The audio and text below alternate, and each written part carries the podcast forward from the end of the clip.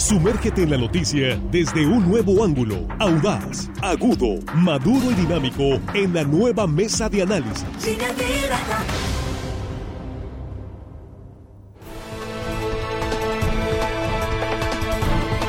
Aquí estamos ya efectivamente en la mesa de análisis de línea directa, primera emisión de este martes 13 eh, de septiembre aquí en el mes patrio y con el gusto de saludarle. Muchísimas gracias eh, por continuar con nosotros y mil gracias por compartir esta transmisión en vivo.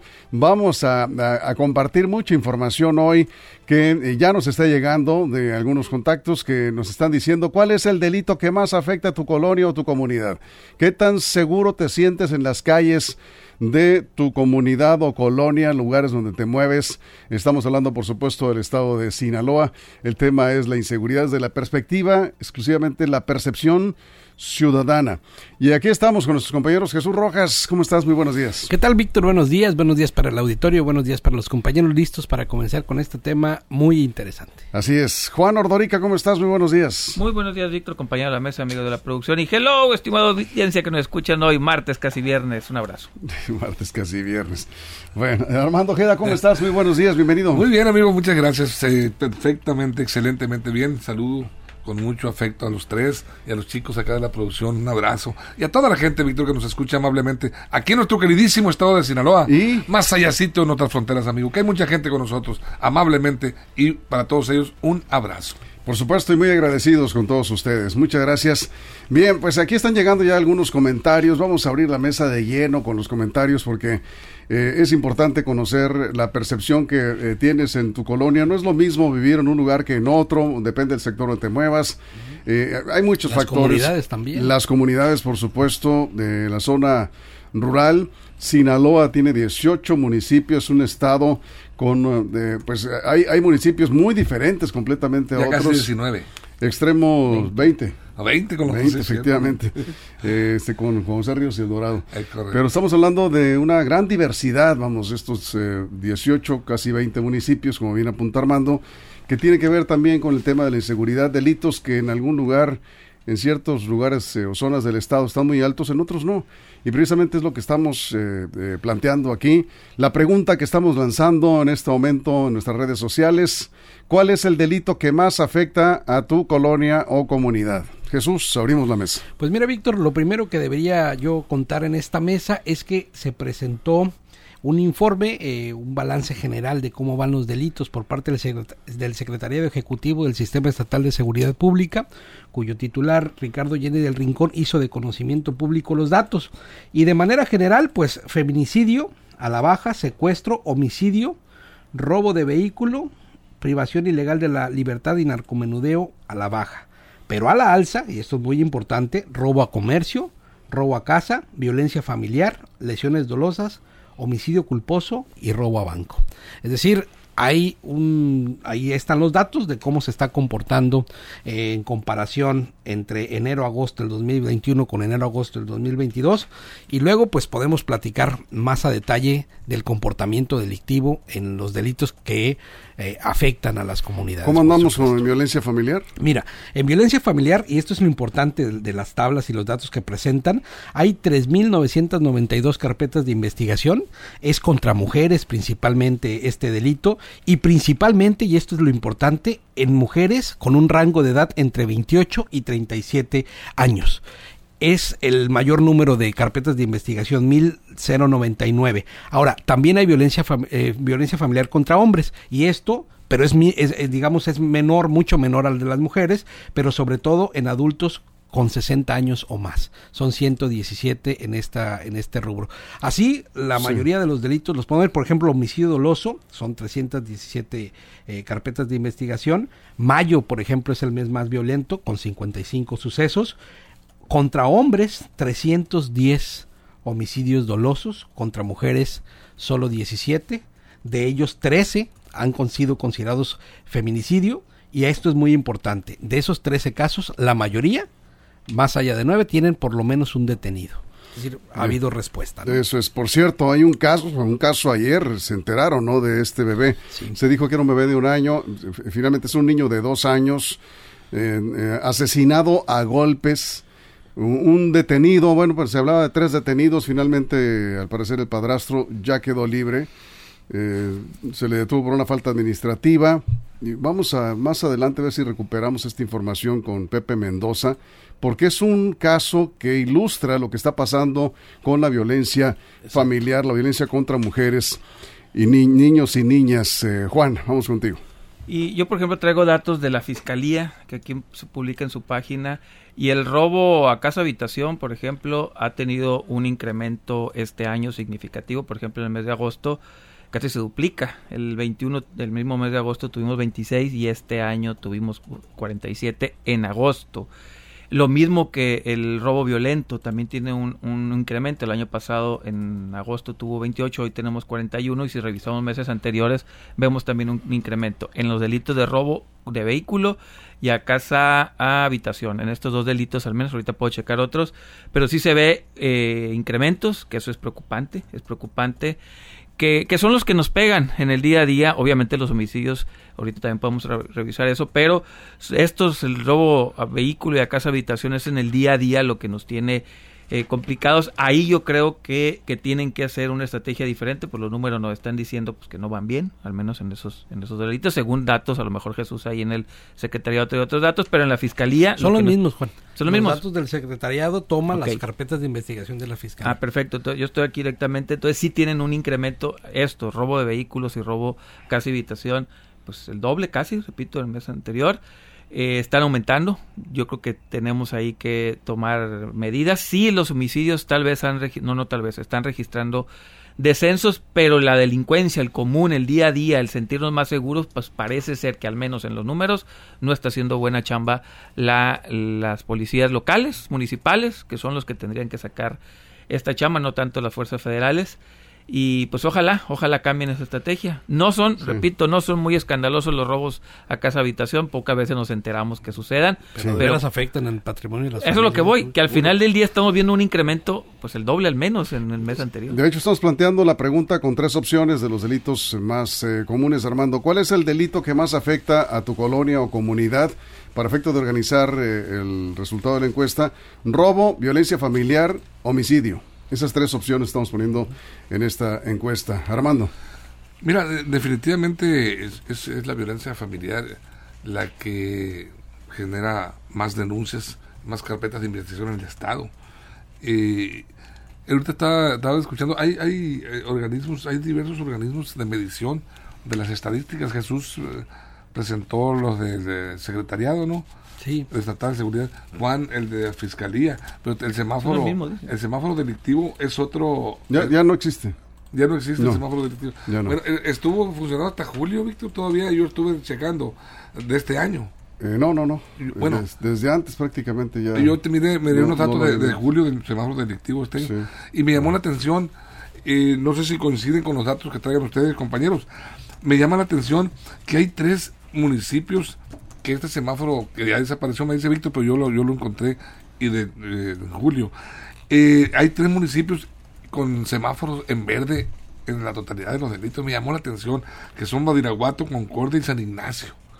No sé si ustedes... En algunos delitos. En, en, en, bueno, está en verde, por ejemplo, en, homicidio, sí. secuestros, extorsión, feminicidio, robo de vehículo, robo a casa habitación, robo a negocio, lesiones y violación en ese eh, este en ese sentido la, la incluso no parece no parece registrado violencia intrafamiliar que me llamó mucho la atención no sé qué tan real sea este este estudio pues había que verificarlo sí, Armando, porque, sí, de, porque sí exactamente por eso son, digo yo los datos oficiales uh -huh. son los que comenta Jesús, el sistema estatal sí, de seguridad claro, pública, claro. que están basados, además están en la plataforma del Sistema Nacional de Seguridad ¿Y en la Fiscalía? Y la Fiscalía, por supuesto, son, son datos que alimenta la Fiscalía, ¿no?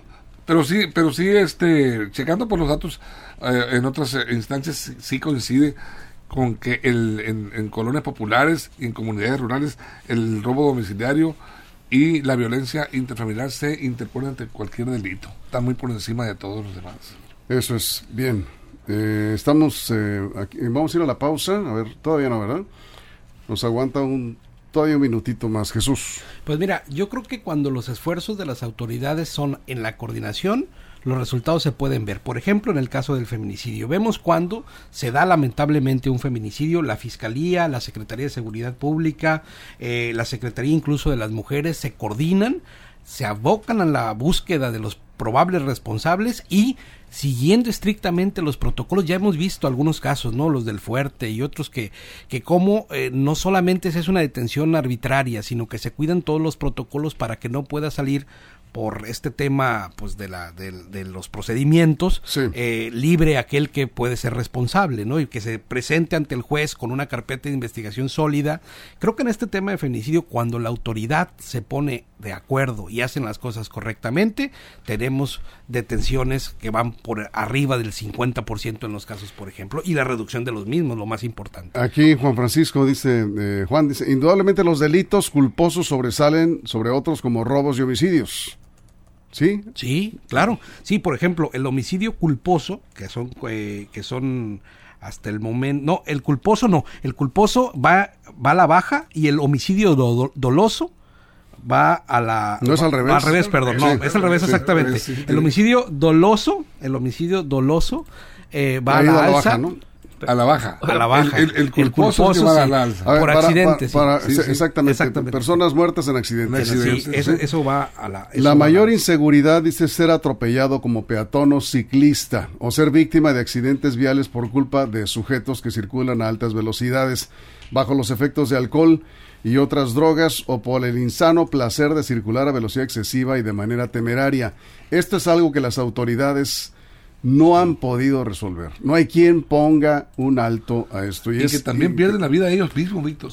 En muchos de los casos. En algunas ocasiones, pero aquí lo que decimos es que no ha habido ninguna autoridad que ponga un alto. Es increíble que sigan en incremento los homicidios culposos, personas que dan muerte a otras por accidente. en, accidentes. Pues, Ahora, eh, viendo también, por ejemplo, el robo, eso está alarmante, el robo a comercio. El año pasado, en agosto, hubo 77 registrados en el estado. Este año. ¿77? 77. el año pasado, el mes de agosto.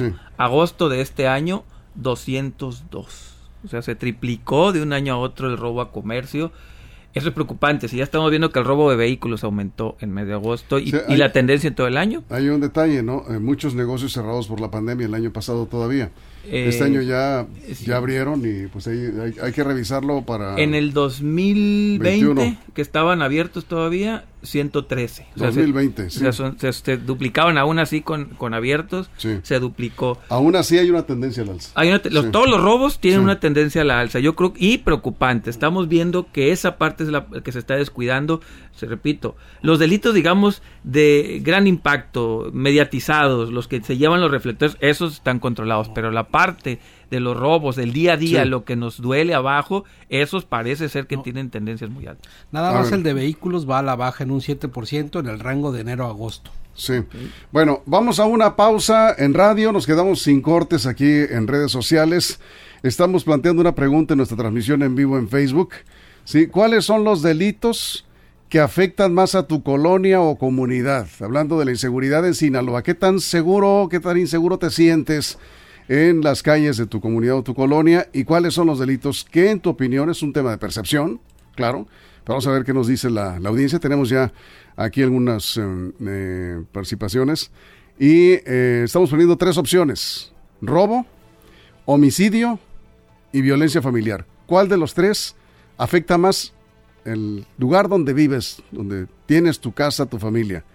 Esa es la pregunta que estamos lanzando en redes sociales y es el tema que estamos tratando en la mesa. Y cuando estemos de regreso, pues increíble, pero lo dejaron libre.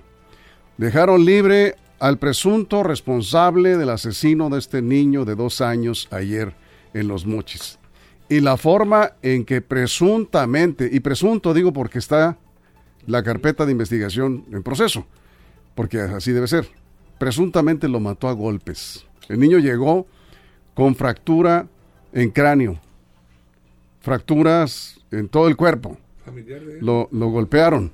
Ahorita te vas a enterar de los detalles, porque hay un dato importante en esto y Pepe Mendoza nos va a presentar un reporte de esto que pues son noticias que no quisiéramos dar.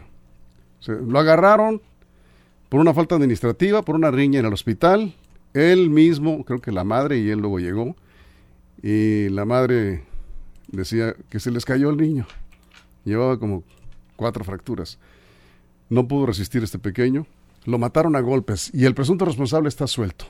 ¿Qué es lo que más duele? El tema de la impunidad. Una injusticia por donde quiera que se le vea de este horrible crimen. Vamos a la pausa, regresamos, estamos en la mesa de análisis. Información confiable, segura y profesional. Línea directa. Información de verdad. Con Víctor Toro.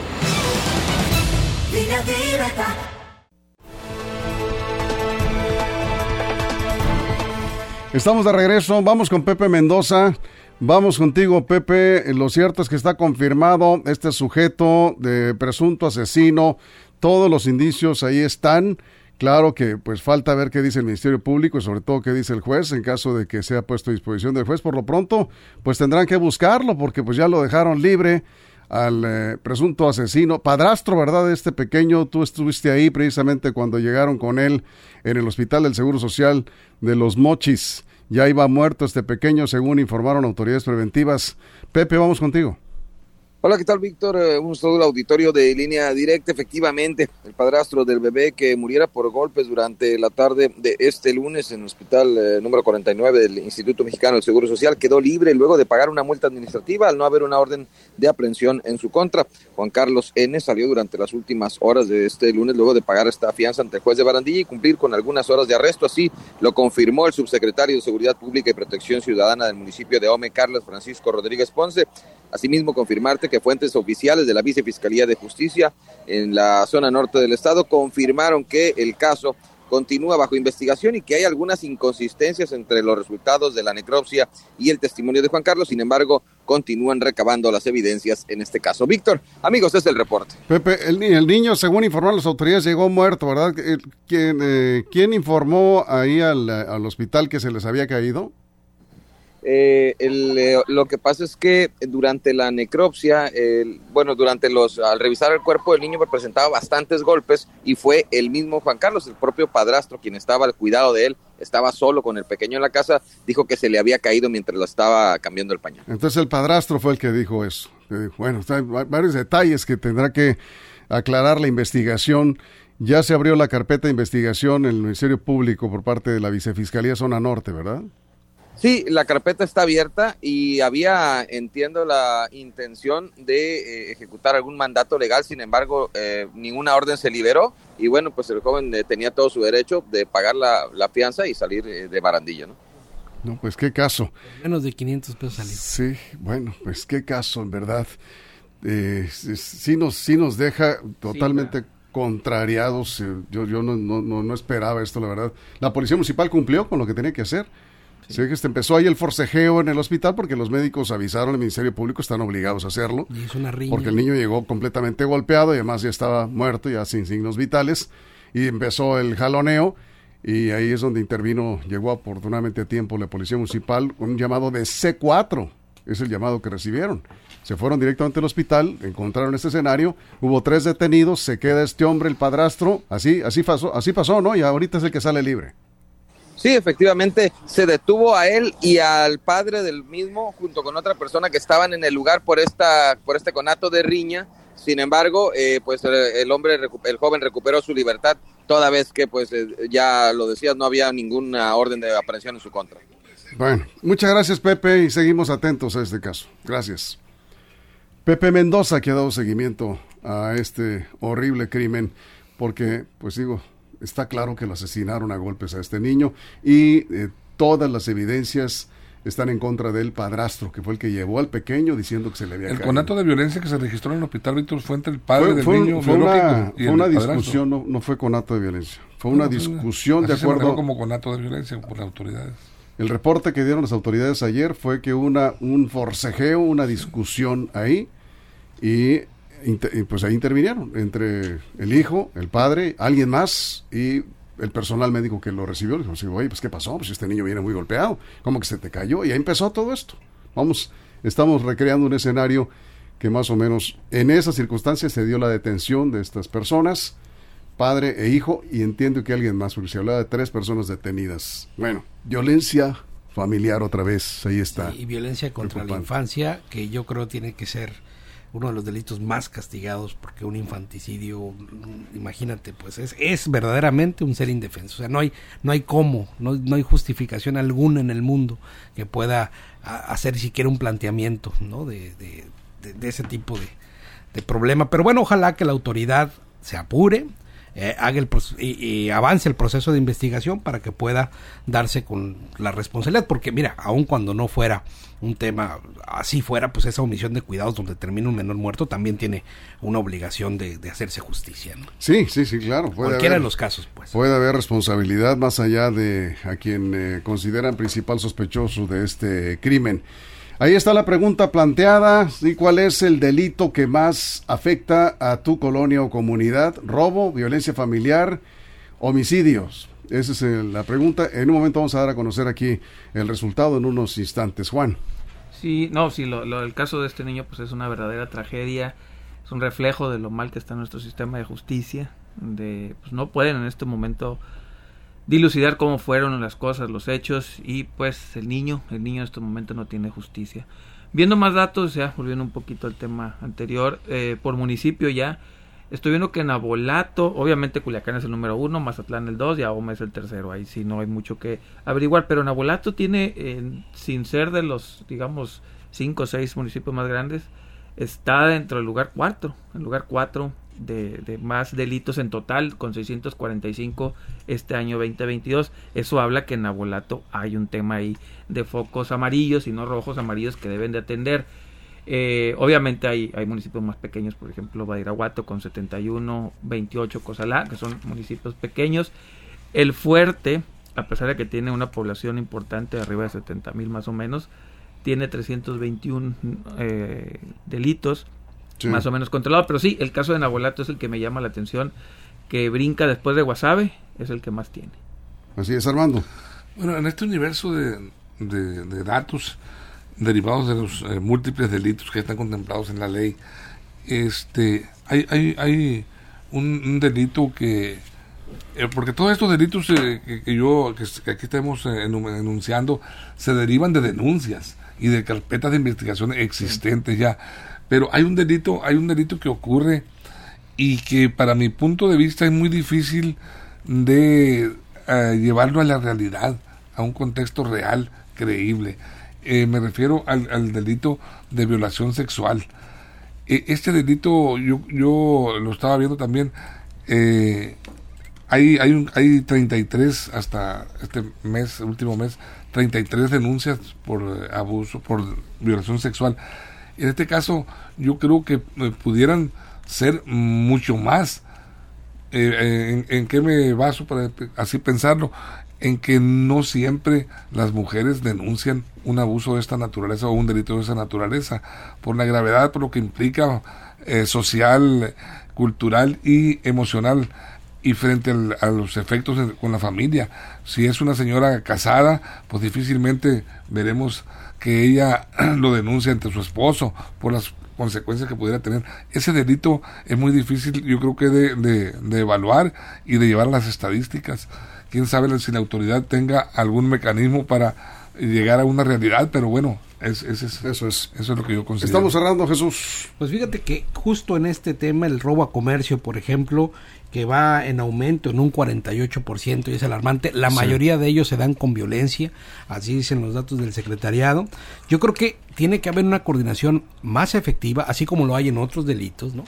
Para la reducción de la policía municipal, la policía estatal y por supuesto la gente que está en los comercios o los negocios. Sobre todo porque ya hay bandas que se están especializando. Ya vimos aquí en el centro de Culiacán, por ejemplo, esos que les han llamado los hoyeros, los que están haciendo eh, como hoyos por el techo, boquetes y, están entrando para robar. Eso ya es una banda. Entonces hay que poner mucha atención con la policía municipal en coordinación efectiva con la policía estatal y poder bajar eh, en estos puntos específicos este tipo de delitos. Muy bien. Juan. delito de secuestro, este año van cinco, pero el año pasado fueron seis, estamos por alcanzarlo, ahí, ahí un foco amarillo. Y violación, lo que decía ahorita Armando, en agosto del año pasado se registraron 18, este año son 26, también tiene un aumento hasta el día de hoy en lo que va el año pasado hasta hoy, son 184, el año pasado eran hasta agosto y ahora son 240 ha, ha crecido la violencia. En resumen, todos los delitos, bueno, la mayoría de los delitos que no son de alto impacto, que no son mediáticos, están teniendo un alza, si no sustancial, si en focos amarillos, mucha atención a la, autoridad, los delitos que nos afecten el día al día no están tan controlados. ¿Cuáles han bajado? Los homicidio culpo, perdón, este, doloso. Eh, el secuestro. El secuestro no, está, te repito, el año pasado hubo seis, hoy hay cinco a mitad del año. Sí, a ser reducido, pero te digo. ¿Cómo se te va a acabar el año? Bueno, hasta seis todo el año, el año ah, pasado, y este año van cinco. Entonces no podemos hablar todavía de Pero sí, sí, comparado con otros años y otros estados, la verdad es que es un delito que, digamos... No, es, bajo, pero es bajo, digamos que eh, el, el 2020 tuvimos 13. Son denuncias, ¿no? hablaban ahorita del asalto bancario que ha ido a alza, pero son ¿cuántos asaltos bancarios ha habido en el estado? Son, son pocos, ¿no? Hasta hoy 16. 16. ya no son pocos. el año pasó hubo 22 ha aumentado el 7%. Hay aumento también. O sea, los robos, repito, los robos, violación, todo eso se ha aumentado. El, ¿Cuál es el delito que más afecta a tu colonia o comunidad? A ver, rápidamente, ¿cuál crees que es? El robo. El robo a domicilio. ¿El robo? Sí. Sí, el robo. El robo. Pues ahí está el resultado de la encuesta. 73% considera que el robo es el delito que más afecta a la colonia o comunidad donde viven las personas que opinaron. Y luego está la violencia familiar, 22% y el homicidio en un 5%, lo que más o menos confirma la tendencia. Fíjate, y algo muy importante, el robo a transeúnte o el que se da en transporte público es poco denunciado, eso es muy importante, hay que denunciar para poder tener una estadística más clara. Está creciendo mucho el robo violento. Sí, el robo ha aumentado de manera alarmante y ahí es donde debe de trabajar la estrategia de prevención del delito y bueno, se ha venido diciendo y lo saben las autoridades, pero hasta ahorita no ha habido resultados. Nos vamos, Armando, muchas gracias. Gracias, Víctor. Gracias, Nos vemos, cuídense. Gracias, Jesús. Gracias a la producción, todo el equipo, reporteros. Lo que ocurre en las próximas horas ya lo saben en línea directa portal.com. ¿Ya vieron la nueva imagen de línea directa portal? Sí, ahí la tenemos. Y eh, los invitamos a que la vean. Y a la una de la tarde aquí regreso con más noticias. Gracias. Pásenla bien.